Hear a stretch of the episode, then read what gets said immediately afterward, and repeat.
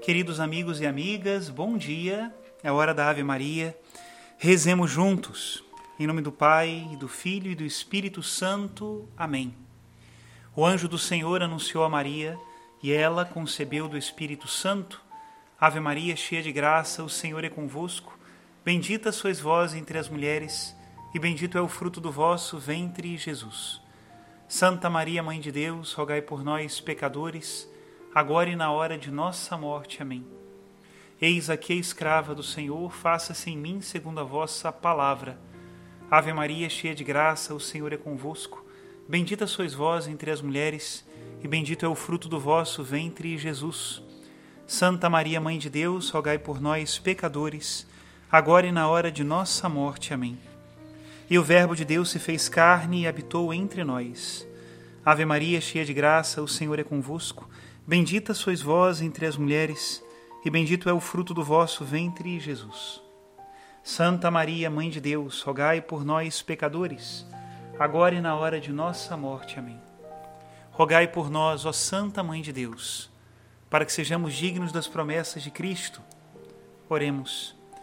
Infundi, Senhor, em nossas almas a vossa graça, nós o suplicamos, para que nós que conhecemos pelo anúncio do anjo a encarnação de Jesus Cristo, vosso Filho e nosso Senhor, cheguemos por sua paixão e morte de cruz à glória da ressurreição da carne.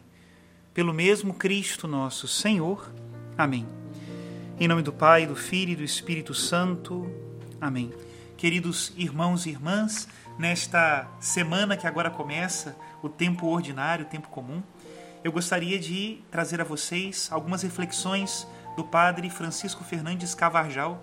Ele tem uma coleção publicada pela editora Quadrante chamada Falar com Deus. E nessa coleção ele dedica meditações para cada dia do ano. Essa primeira semana eu gostaria de utilizar essas meditações para elevar a nossa alma a Deus e fazer-nos pensar e meditar nas coisas divinas. Hoje, domingo, solenidade do batismo do Senhor, vamos tratar justamente esse tema, segundo as reflexões do Padre Francisco Carvajal. Escutemos. Na solenidade de hoje, comemoramos o batismo de Jesus por São João Batista nas águas do Rio Jordão. Sem ter mancha alguma que purificar, Jesus quis submeter-se a esse rito tal como se submetera às demais observâncias legais que também não o obrigavam. Jesus desejou ser batizado, diz Santo Agostinho, para proclamar com a sua humildade o que para nós era uma necessidade. Com o batismo de Jesus, ficou preparado o batismo cristão, diretamente instituído por Jesus Cristo e imposto por ele como lei universal no dia da sua ascensão. Todo o poder me foi dado no céu e na terra, dirá o Senhor e depois ensinai a todos os povos, batizando-os em nome do Pai, do Filho e do Espírito Santo. O dia em que fomos batizados foi o mais importante da nossa vida, pois nele recebemos a fé e a graça. Assim como a terra árida não dá fruto se não recebe água, assim também nós, que éramos como lenha seca, nunca daríamos frutos de vida sem esta chuva gratuita do alto. Antes de recebermos o batismo, todos nós nos encontrávamos com a porta do céu fechada e sem nenhuma possibilidade de dar o menor fruto sobrenatural. A nossa oração pode ajudar-nos hoje a agradecer por termos recebido esse dom imerecido e a alegrar-nos por tantos bens que Deus nos concedeu. A gratidão é o primeiro sentimento que deve nascer em nós da graça batismal Devemos agradecer a Deus que nos tenha purificado a alma da mancha do pecado original, bem como de qualquer outro pecado que tivéssemos naquele momento. Todos nós somos membros da família humana, que foi danificada na sua origem pelo pecado dos nossos primeiros pais. Este pecado original transmite-se juntamente com a natureza humana por propagação, não por imitação, e está em cada um como algo próprio mas Jesus dotou o batismo de uma eficácia especialíssima para purificar a natureza humana e libertá-la desse pecado com que nascemos. A água batismal significa e atualiza, de modo real, o que é evocado pela água natural, a limpeza e a purificação de toda mancha e impureza. Graças ao sacramento do batismo, tu te converteste em templo do Espírito Santo. Não te passe pela cabeça, nos dizia São Leão Magno, afugentar com as tuas más ações um hóspede tão nobre, nem voltar a submeter-te à servidão do demônio, porque o teu preço é o sangue de Cristo. Deus eterno e todo-poderoso, que quando Cristo foi batizado no Jordão e sobre ele pairou o Espírito Santo, o declaraste solenemente vosso Filho. Concedei aos vossos filhos adotivos, renascidos da água e do Espírito Santo, a perseverança contínua no vosso amor. O batismo iniciou-nos na vida cristã, foi um verdadeiro nascimento para a vida sobrenatural é a nova vida pregada pelos apóstolos e da qual Jesus falara a Nicodemos, quando disse: Em verdade te digo que quem não nascer do alto não poderá ver o reino de Deus. O que nasce da carne é carne, o que nasce do espírito é espírito.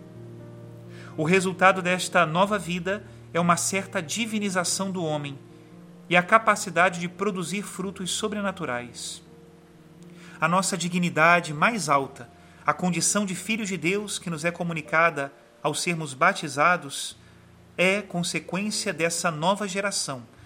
Se a geração humana dá origem à paternidade e à filiação de maneira semelhante, aqueles que são gerados por Deus são realmente filhos de Deus. Vede que amor teve o Pai em querer que nos chamássemos filhos de Deus e que o sejamos realmente Caríssimos, agora nós somos filhos de Deus. No momento do batismo, pela efusão do Espírito Santo, produz-se, pois, o milagre de um novo nascimento.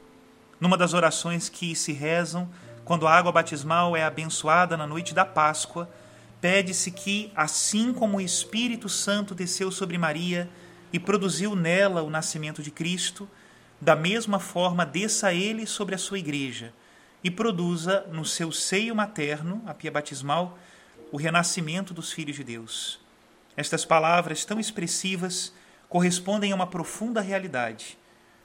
O batizado renasce para uma vida nova, a vida de Deus, e por isso é seu filho. E se somos filhos, também somos herdeiros, herdeiros de Deus e co-herdeiros de Cristo.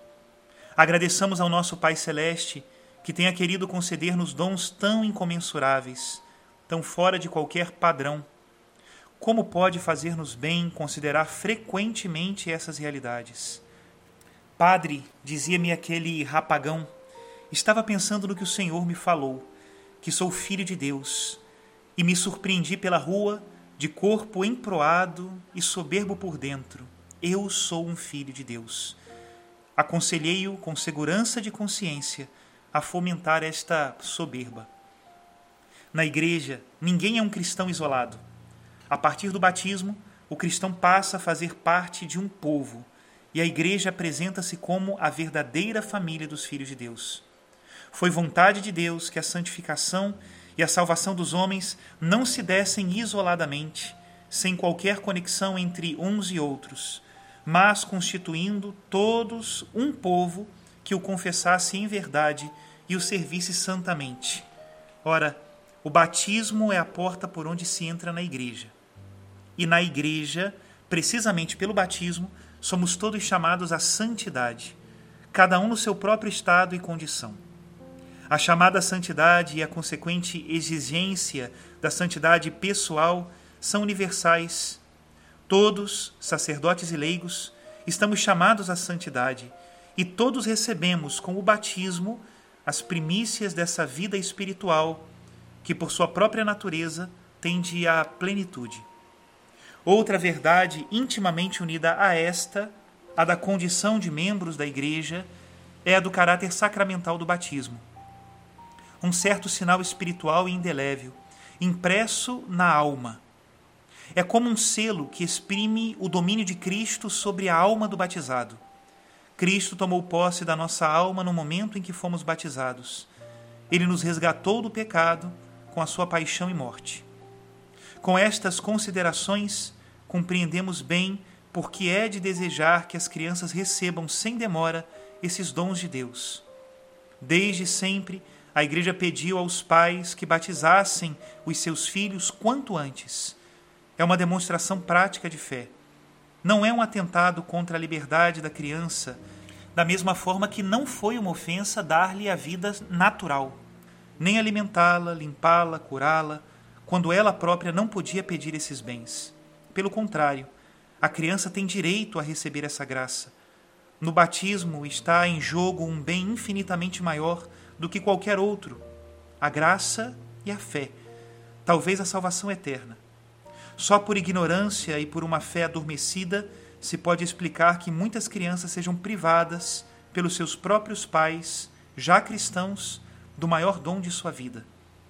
A nossa oração dirige-se hoje a Deus, para que não permita que isso aconteça que bom apostolado podemos e devemos fazer em tantos casos com amigos, colegas e conhecidos. Até aqui a citação do Falar com Deus. Desejo a todos nesse domingo as bênçãos copiosas do Senhor. Em nome do Pai, do Filho e do Espírito Santo. Amém.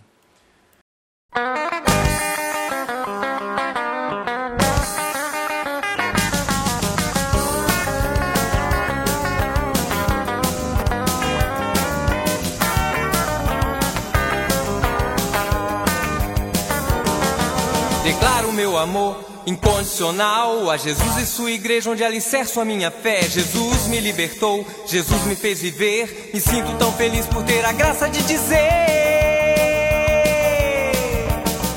Eu sou católico, apostólico, romano e não vou deixar. Não vou deixar. Eu sou católico, apostólico, romano e não vou deixar. Não vou deixar. Eu sou católico, apostólico, romano e não vou deixar minha fé por outra fé.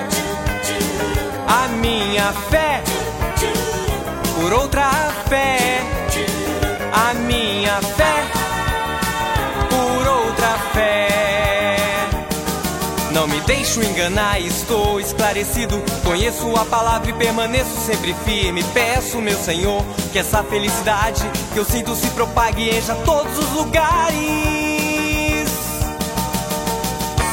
Sou católico, apostólico, romano e não vou deixar. Não vou deixar. Eu sou católico, apostólico, romano e não vou deixar. Não vou deixar. Eu sou católico, apostólico, romano e não vou deixar a minha fé por outra fé. A minha fé por outra fé. A minha fé outra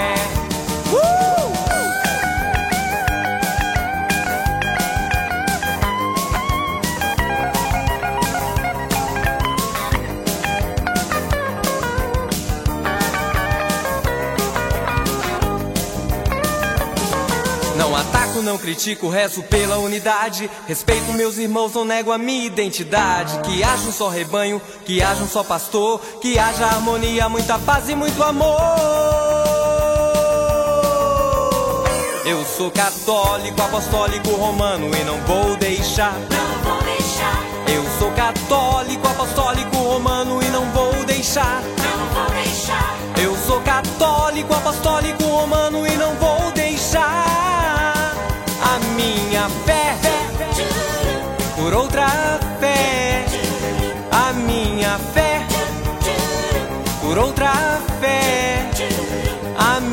fé por outra fé.